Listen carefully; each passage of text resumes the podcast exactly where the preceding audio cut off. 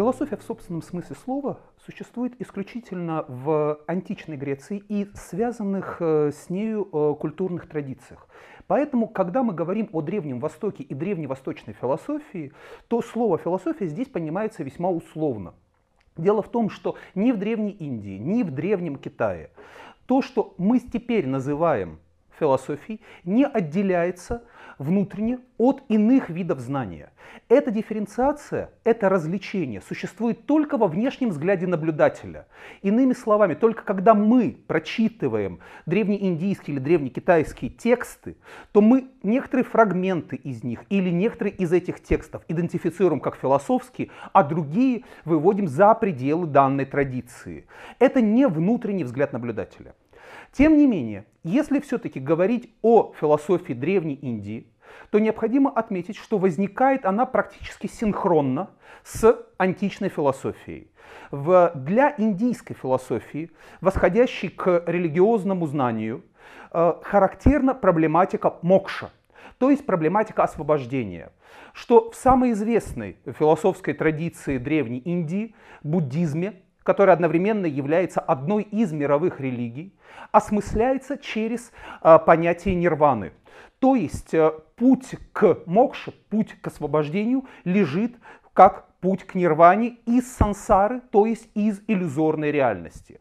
В целом для индийской философии характерно сосредоточение на проблематике индивидуального существования. Это проблема того, как мне, конкретному человеку, индивиду, достигнуть освобождения в пределах своего существования. Подобная проблематика присуща самым различным индийским философским школам, которые традиционно делятся на ортодоксальные.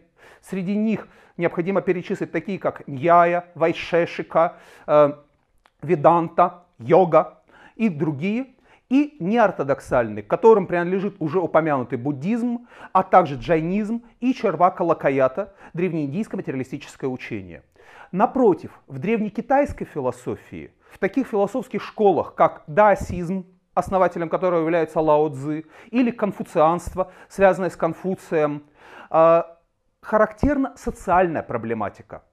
И все-таки в подлинном смысле слова философию мы встречаем в Древней Греции, там, где она выделяется как особая разновидность человеческой деятельности, особый вид знания. Античную философию мы можем подразделить на следующие периоды.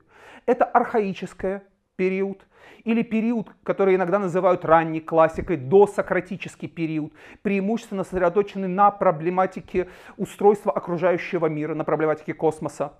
Это сократический период, в, центр которого, э, в центре которого находится проблема человека и его существования, и эллинистический период, который начинается с походов Александра Македонского и продолжится вплоть до крушения Римской империи. Античная философия задает основные модели и концепции философствования. И все-таки ключевой период античной философии на всем ее протяжении – это четвертый век до нашей эры, который начинается с Сократа, родившегося в 469 году до нашей эры и казненного в 399 году в Афинах, который ставит в качестве базового философского вопроса вопрос о том, что есть человек э, по крайней мере, так было принято в 19-20 веке интерпретировать сократическую проблематику. Его ученик Платон, который основывает академию и э, закладывает существующие по сей день традиции философского знания, и ученик Платона Аристотель, основывающий лицей и формулирующий альтернативную философскую программу. В общем представлении античную философию принято характеризовать как космоцентричную.